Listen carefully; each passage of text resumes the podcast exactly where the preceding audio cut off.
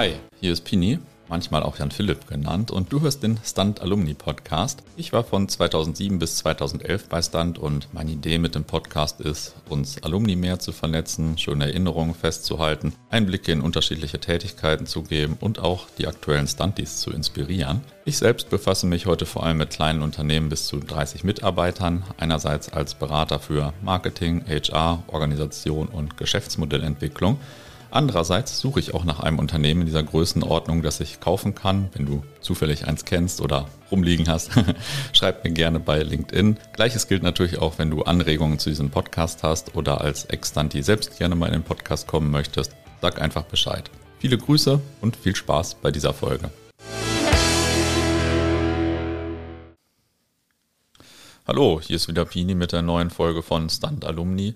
Heute bin ich bei Gunther zu Gast. Ähm, Gunther sagt vielleicht mal zur Einleitung, ich glaube, ich kenne eigentlich die meisten, aber sagt vielleicht zur Einleitung trotzdem ein paar Sätze zu dir. Wer bist du? Was machst du? Wie bist du vielleicht mal zu Stunt gekommen? Wann warst du bei Stunt? Erzähl mal ein bisschen. Ja, hi Pini. Ähm, ich bin Gunther, 48 Jahre alt. Was mache ich? Ich bin mittlerweile mit ähm, meiner zweiten Firma am Markt unterwegs und wir sind bei Kunden in Prozessen unterwegs, wo wir ähm, im Unternehmen positiv verändern, wo wir Menschen dazu bringen, ähm, effektiv zu arbeiten, äh, mit einem Lächeln im Gesicht morgens aufzustehen, abends ins Bett zu gehen und dabei auch dem Unternehmen zu helfen, erfolgreich zu sein. Mhm. Du kannst auch den Namen deiner Firma ruhig erwähnen. Ja, die Firma heißt Oculus Concept. ähm, genau, wir sitzen in Erlinghausen und äh, sind ein kleines Team mit fünf Leuten plus immer ein paar äh, Studenten um uns drumherum. Äh, wir haben mittlerweile auch so den, äh, die erste Praktikantin mhm. an Bord genommen, die uns immer wieder hilft, äh, ein paar interne Dinge voranzutreiben. Und mhm. ja, wir, wir suchen auch weiterhin mhm. spannende Menschen, die mit uns die Veränderung bewirken. Und ich war jetzt ja sogar auch äh, zwei Tage Praktikant oder äh, Besucher oder so, ganz lustig, 15 Jahre äh, nach der studentischen Unternehmensberatung. ähm, okay, dann kommen wir da gleich nochmal äh, ein bisschen genauer zu. Wie bist du denn mal zu Stunt gekommen? Das war ja ganz am Anfang wahrscheinlich, ne? Wann, wann war das überhaupt so? Ähm, das muss 2003 gewesen sein, wenn ich mich nicht täusche. Mhm. Ähm, der Axel, der damals äh, mit dem ich damals zusammen studiert habe, äh, einer meiner besten Freunde, der ähm, war mit äh, seiner Freundin damals äh, noch liiert und die hatte ihn irgendwie darauf aufmerksam gemacht, dass da so eine studentische Unternehmensberatung mhm. äh, in Bielefeld existiert und äh, dann hat er gesagt, komm, wir gucken uns mal an. Ja, und dann sind wir, ich weiß gar nicht mehr, wie dann so die ersten Steps waren, aber irgendwie ging das dann relativ schnell. Wir waren dann relativ schnell da und dann, wie das so läuft, äh, Anwärterprojekt. Ich glaube, mein Anwärterprojekt war Organisation der Weihnachtsfeier damals. Geil. Also äh, ein äh, ganz lustiges Projekt eigentlich. Und ähm, ja, dann ähm, ging das relativ schnell und ähm, dann bin ich auch relativ schnell über ja, eine erste Ressortleitung dann auch ähm, durch den Wechsel des Vorstands dann in die Vorstandsposition reingekommen. Okay, cool. Ja, da frage ich gleich nochmal ein bisschen genauer nach. Ähm, das war 2003 bis 2005, 2006 wahrscheinlich dann so, ne? Also fünf. Ich habe äh, 2005 ähm, abgeschlossen, mein Studium im Januar und äh, ja, dann war ich, bin ich eigentlich auch relativ schnell raus, weil dann auch Job losging und mhm. ja.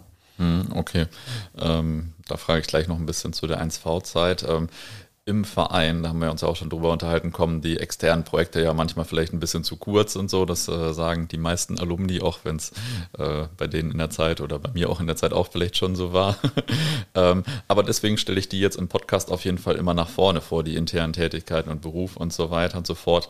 Ähm, ich weiß nicht, äh, welche externen Projekte hast du vielleicht gemacht oder in der Angebotsphase oder welche liefen so zu der Zeit? Ich weiß nicht, gab es da schon die Böllhoff-Projekte zum Beispiel oder äh, wer waren da so die Kunden in der Zeit? Zeit. Ja, also wir haben damals ähm, viele Umfrageprojekte gehabt, also Kundenzufriedenheitsumfragen. Wir hatten äh, ein Konzept für einen Elektronikmarkt, äh, der ähm, sich verbessern wollte im Auftritt. Ähm, wir hatten äh, einen kleinen Kunden, einen, jemand, der sich selbstständig machen wollte. Ich weiß gar nicht mehr, der wollte, glaube ich, ein Spiel auf den Markt bringen.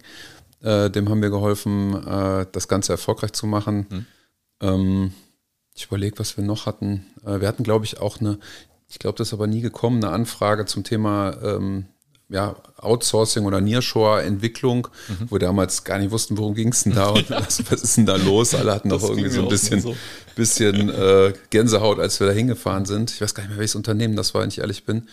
Ähm, ja, das, das sind so die Dinge, die ich, an die ich mich erinnern kann. Du hast mir die Frage auch vorab schon mal gestellt und äh, ich musste echt grübeln und bin mir nicht ganz sicher. Ich kann mich noch an einiges Internes erinnern, wo wir damals dran waren, auch so parallel zu den ganzen Aktivitäten wie äh, Diplomarbeit schreiben und so. ähm, ja, ähm, wir haben äh, dann, äh, damals hieß es SAIF, heute heißt es Enactus. Mhm.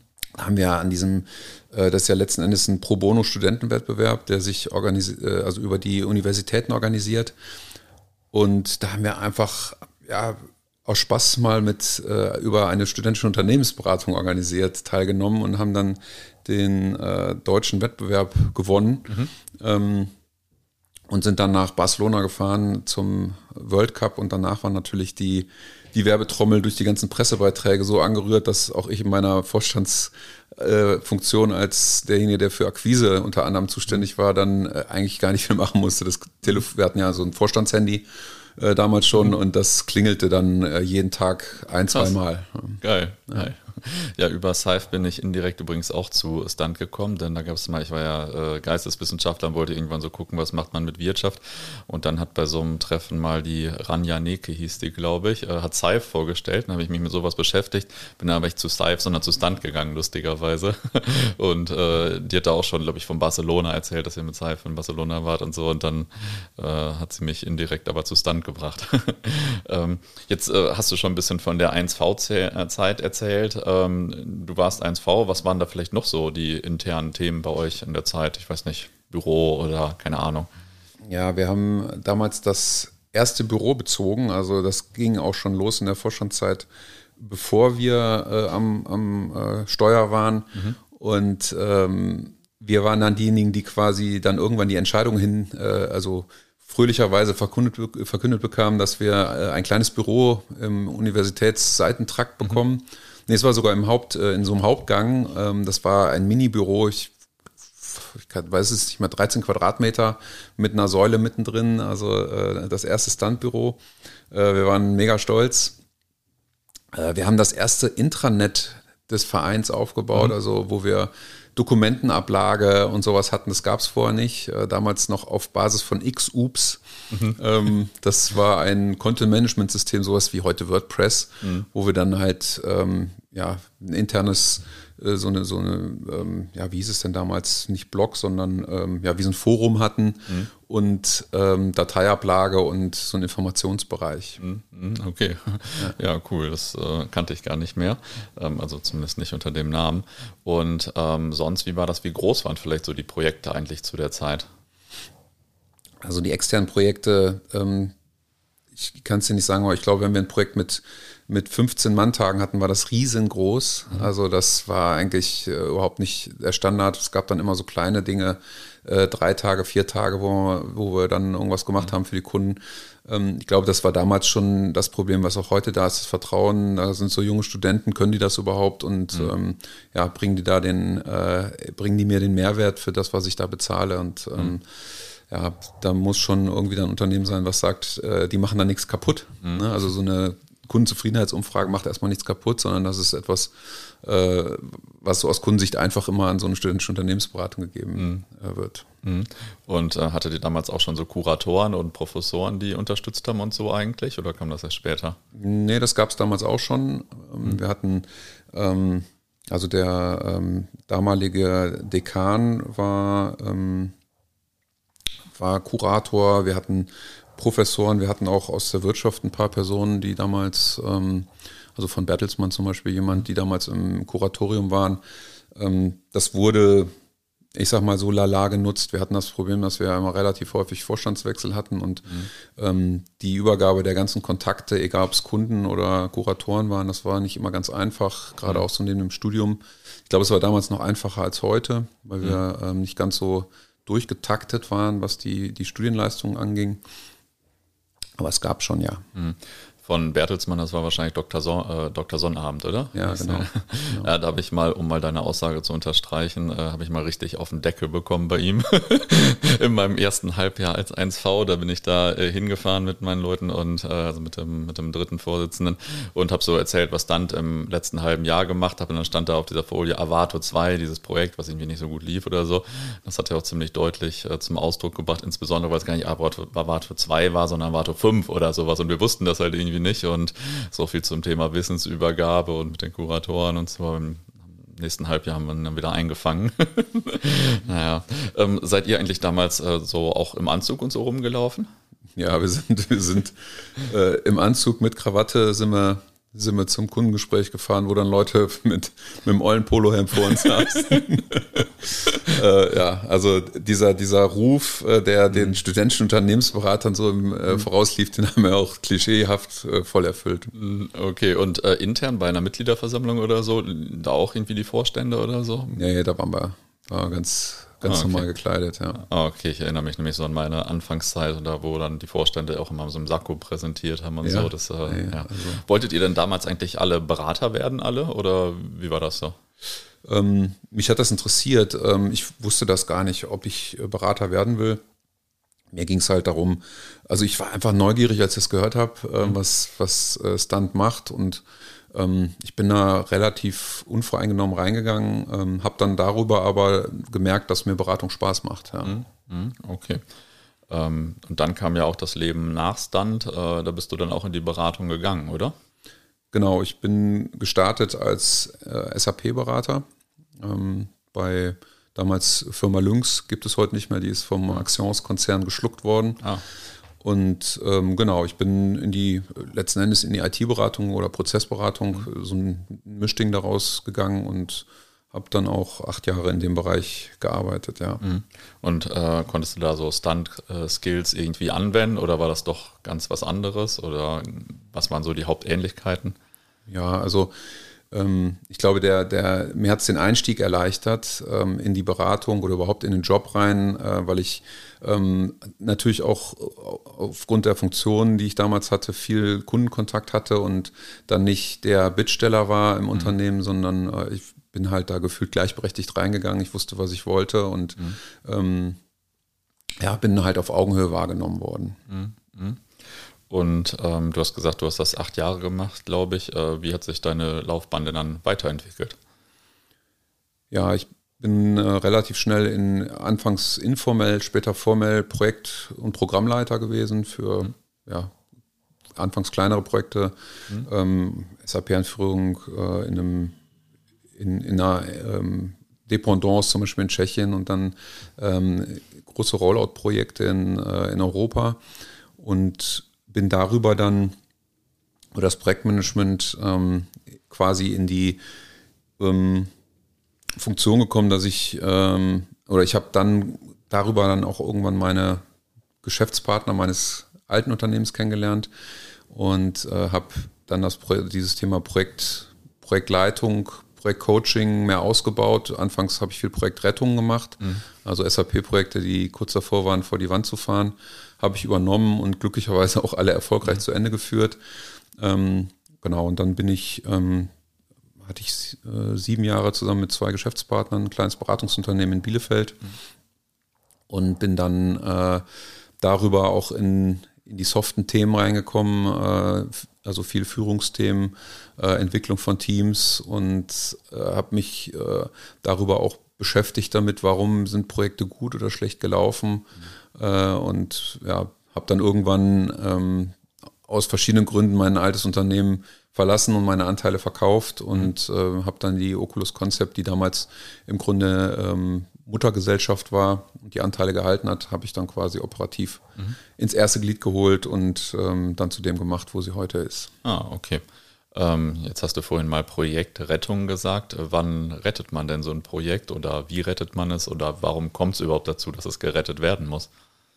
Ja, also das ist ja erstmal eine Wahrnehmungsgeschichte. Mhm. Häufig ist es ein Zeitpunkt, also gerade so eine äh, SAP-ERP-Einführung, die kann man schlecht unterjährig machen. Da muss man sich schon gut mhm. überlegen, äh, wenn man das macht, äh, wie man das hinbekommt. Sie ist meistens irgendwie an ein Geschäftsjahr gekoppelt.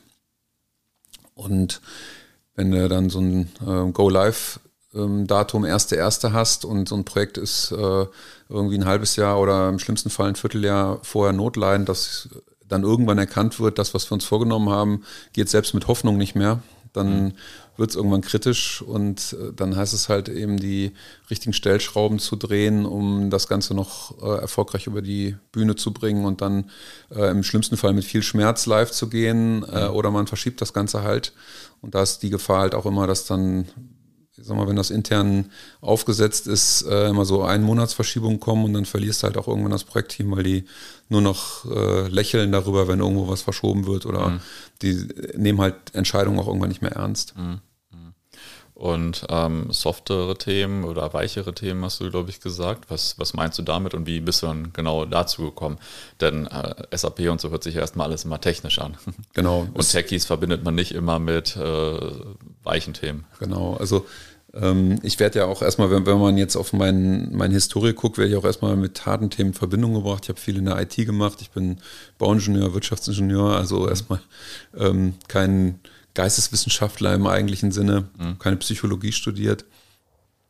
Und ähm, ja, bei dieser Betrachtung, warum Projekte erfolgreich oder nicht erfolgreich waren, äh, habe ich halt festgestellt, dass in den seltensten Fällen ein schlecht ausgeprägter Prozess, zum Beispiel fürs Projektmanagement, dafür zuständig war oder verantwortlich war, mhm. sondern dass es immer ein Zusammenspiel von, von Menschen, Organisationsbereichen und letzten Endes dem System, also aus Soziolo im soziologischen Sinne, ähm, äh, war. Und da habe ich dann äh, das Glück gehabt, dass ich ähm, vor einigen Jahren meinen systemischen Mentor in Hamburg, Hubertus Kröger, kennengelernt habe, mhm. der eben das Systemische ähm, ja, mir, meiner alten Company beigebracht hat. Ich habe dann da auch irgendwann meine systemische Beraterausbildung gemacht und habe die Dinge, fand die hochspannend. Ähm, teilweise hatten sie für mich aber auch so einen leicht spirituellen Touch ähm, und ich äh, halte mich jetzt eher, eher, nicht für den spirituellen Typen. Ähm, und ich bin da rausgegangen, aber ich konnte es nicht in die Praxis umsetzen. Ich habe viele Dinge erst viel später in Situationen verstanden, wenn, sie, wenn die Situationen dann auf dem Tisch waren.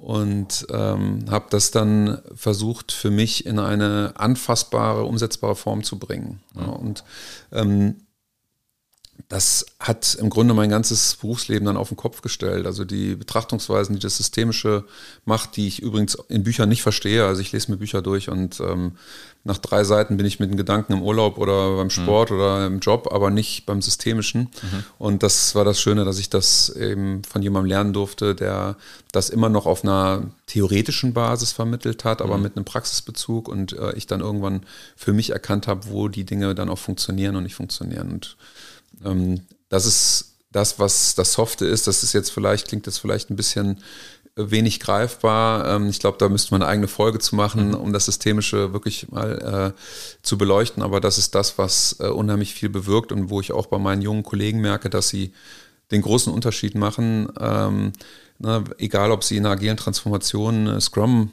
Scrum-Einführung machen ähm, oder ob sie äh, einen Workshop für ein komplexes Thema durchführen die, die, das Wissen um das Systemische und mit welchen Fragen und welchen Sichtweisen ich ähm, etwas bewegen kann, ähm, das macht den Unterschied zu jemandem, der halt eben nur Scrum kann oder nur Moderation kann. Und mhm. ähm, ja, das ist schön zu sehen, wie, ähm, wie meine Kollegen da auch aufblühen und bei den Kunden halt äh, sehr äh, erfolgreich und effizient unterwegs sind. Mhm.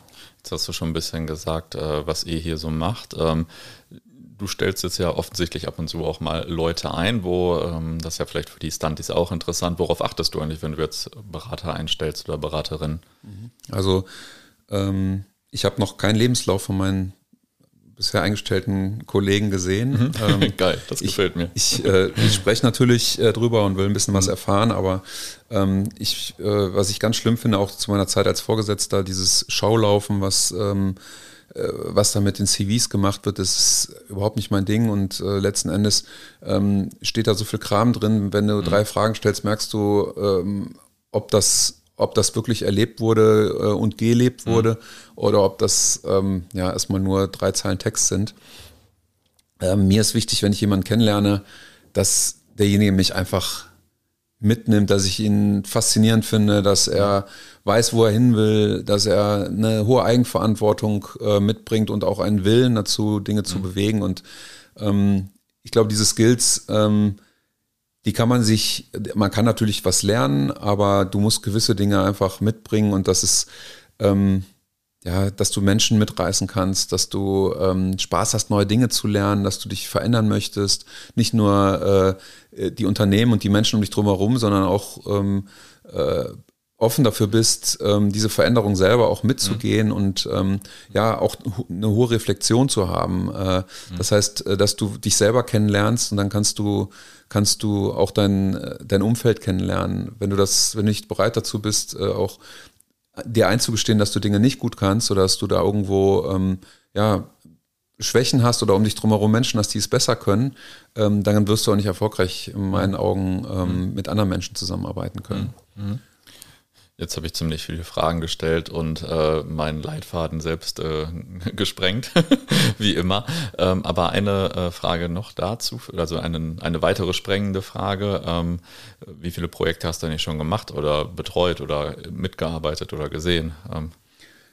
Also ich habe, ist jetzt allerdings schon ein paar Jahre her, ich habe irgendwann mal reingeguckt, weil ich auch in Workshops dann immer überlegt habe, wenn dann Fragen kamen, wie viel waren das? Das ist jetzt aber auch, glaube ich, schon sechs Jahre her, da hatte ich 50 mhm. Projektleitungen mhm. hinter mir. Krass. Ähm, ich weiß es nicht. Also mhm. mittlerweile ist es ja auch, äh, ich habe ich hab jetzt zwar gerade eine große Programmleitung, aber eigentlich wirkliche Projekte leite ich nicht mehr, sondern ich bin ganz viel in dem Bereich Coaching unterwegs. Also mhm. egal, ob ich jetzt ähm, äh, einen Projektleiter für ein großes S4HANA-Projekt oder für eine Laborsoftware, äh, die mhm. eingeführt wird, ähm, betreue oder ihnen helfe, das erfolgreich zu tun. Aber ich habe in der eigentlichen Projektverantwortung, außer diese Rolle, die ich jetzt gerade äh, noch habe, bin ich eigentlich nicht mehr. Deshalb mhm. ähm, die Zahl nimmt jetzt gar nicht mehr so stetig zu. Mhm. Äh, faszinieren dich eigentlich äh, Projekte im Vergleich zu so Linie oder so? Oder, oder gibt es auch einen großen Unterschied von den Menschen, die das aus, also die im Projekt arbeiten oder in der Linie arbeiten so?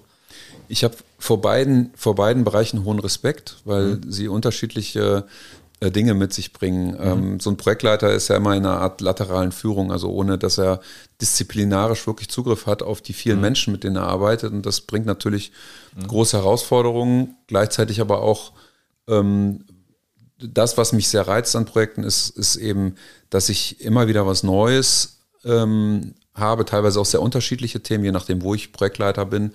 Ähm, und ähm, dass ich auch mal einen Tapetenwechsel habe. Mhm. Das ähm, bringt aber dann auch wieder mit sich, dass ich immer wieder neue Leute kennenlernen muss. Gerade als externer Projektleiter muss ich erstmal wieder in ein Gefüge reinkommen, wo mhm. natürlich auch eine gewisse Nervosität da ist. Mhm. Ähm, als jemand, der intern in der Linie ist, habe ich andere Herausforderungen. Ja. Und da kann ich mir leider auch nicht ähm, kann ich mir als Projektleiter auch nicht, aber äh, in der internen Linie kann ich mir meine Kollegen und die Leute, die, die dort mitarbeiten, äh, nicht aussuchen. Und mhm da muss ich halt eben schauen, wie, äh, wie kriege ich da die Dinge bewegt und auch letzten Endes ähm, die Leute motiviert und so, dass sie Spaß haben und sich auf ihren Job freuen und äh, das auch, obwohl sie sehr ähm, ja, unterschiedlich sind und sich jeden Tag auf der Pelle hängen. Mhm. ähm, hast du denn aus dem Berufsleben oder allgemein jetzt so aus der Rückschau ein paar Tipps für die heutigen Stunties oder für Stunt als Organisation, sage ich mal? Ja, also ähm, Vielleicht, um auf deinen zweiten Teil deiner Frage einzugehen, also ähm, für Stunt als Organisation, ähm, ich glaube, es ähm, wahrscheinlich betrifft es beide Teile deiner Frage. Also die, die Bereitschaft, ähm, aus seiner Kom Komfortzone herauszugehen und zu sagen, ich ich gehe an Dinge ran, die ich noch nicht gemacht habe, ähm, weil das ist auch die systemische Betrachtung. Ich kann nur an meinen Grenzen wachsen und äh, wenn ich die Grenzen nicht berühre, dann bleibe ich so, wie ich bin und werde auch nicht merken, ob es Dinge gibt, die mir Spaß machen oder keinen Spaß machen. Und mhm. ähm, Stunt ist eine Organisation, die ja, ich sag mal, vom alleine von, der, von dem Wort studentische Unternehmensberatung auch das Wort Beratung in sich trägt. Und wenn ich ähm, zu Stunt gehe oder zu einer anderen studentischen Organisation, die in der Beratung unterwegs ist, dann äh, ist natürlich schön, wenn äh, ich auch den Mut habe, in eine Projektsituation reinzuspringen. Ich habe eben das Beispiel äh, Near oder Offshore mhm. ähm, ähm, Development mal reingeworfen. Äh, wenn ich davon nicht gehört habe, ähm, dann äh, ja, habe ich ja die Chance, wenn, wenn so eine Beratung angefragt wird, das einfach auszuprobieren und zu mhm. tun. Ne? Natürlich äh, sollte man dann auch klar sein Richtung Kunde, was man kann, was man nicht kann. Das finde ich immer fair und ähm, auch äh, letzten Endes seriös. Ähm, aber wenn die Bereitschaft da ist, das zu tun, dann kann ich da was lernen und vielleicht entdecke ich da auch was, wo ich ähm, später Spaß dran habe und mhm. äh, auch ja, mich verbessern kann. Mhm.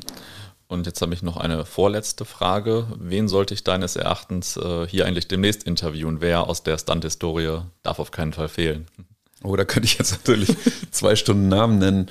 Ähm, ich hatte vorhin Axel schon mal erwähnt. Ich glaube, mit Axel hast du einen äh, ganz spannenden Gesprächspartner. Ich höre ihm auch mhm. gerne zu. Ich liebe es, wenn er, wenn er redet, auch seinen Humor und Witz und er hat auch viele Anekdoten sicherlich mhm. zu erzählen. Ähm, genau. Ähm, Horst-Henrik Dringenberg ist natürlich mhm. jemand, Kaya Otto, also äh, ich könnte jetzt noch äh, zehn weitere Namen nennen. Also ähm, ich glaube, frag die dreimal und mhm. die werden dir weitere coole Menschen nennen, die, ähm, die du interviewen kannst.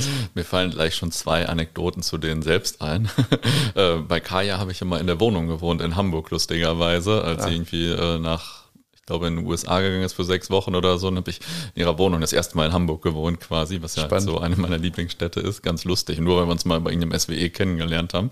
Ähm, und äh, zu Axel gibt's ja die lustige Geschichte, habe ich dir ja letztens schon mal geschrieben, dass ihr oder erzählt, äh, dass ihr 2008 bei so einem Alumni-Treffen total gut eure Jobs vorgestellt habt und was man bei Stunt gemacht hat. Also du hast von Lynx erzählt und er von Intelligence und es war so richtig motivierend bei dem Alumni-Treffen und äh, dann habe ich danach einfach 1V gemacht und sonst wäre ich jetzt vielleicht doch Lehrer geworden, aber das hat so richtig was verändert und das habt ihr so im Zusammenspiel richtig gut gemacht. Also äh, Daumen hoch nochmal an euch beide. Ja, danke für die Blumen.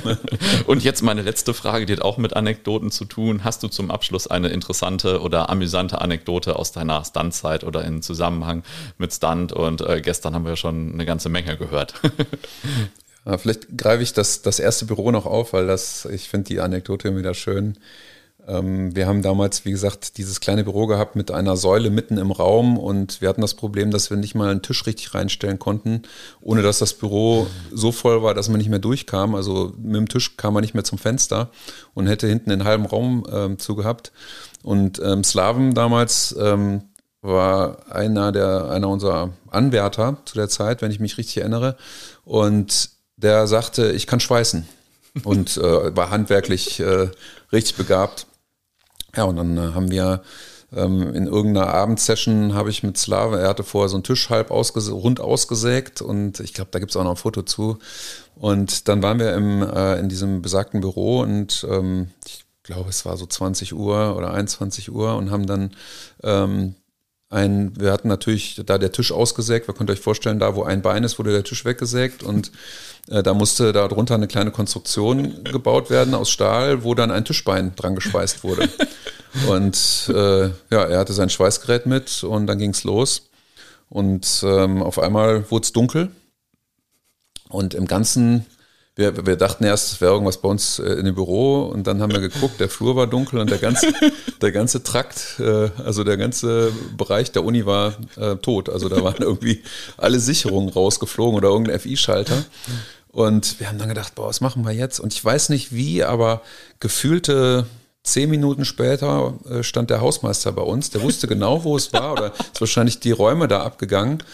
Und der hat uns so richtig, also ehrlicherweise äh, auch oder richtigerweise auch, haben so richtig zusammengefaltet, äh, dass wir doch nicht mit dem Schweißgerät in der Uni arbeiten können, dass das total gefährlich ist, Brandgefahr und Co. Und ähm, ich weiß auch ähm, gar nicht mehr, wie wir das dann gemacht haben. Also der Tisch war nachher auch geschweißt mhm. und ich kann mir nicht nicht erinnern, dass wir den wieder rausgetragen haben. Also irgendwie haben wir es dann doch fertig gekriegt.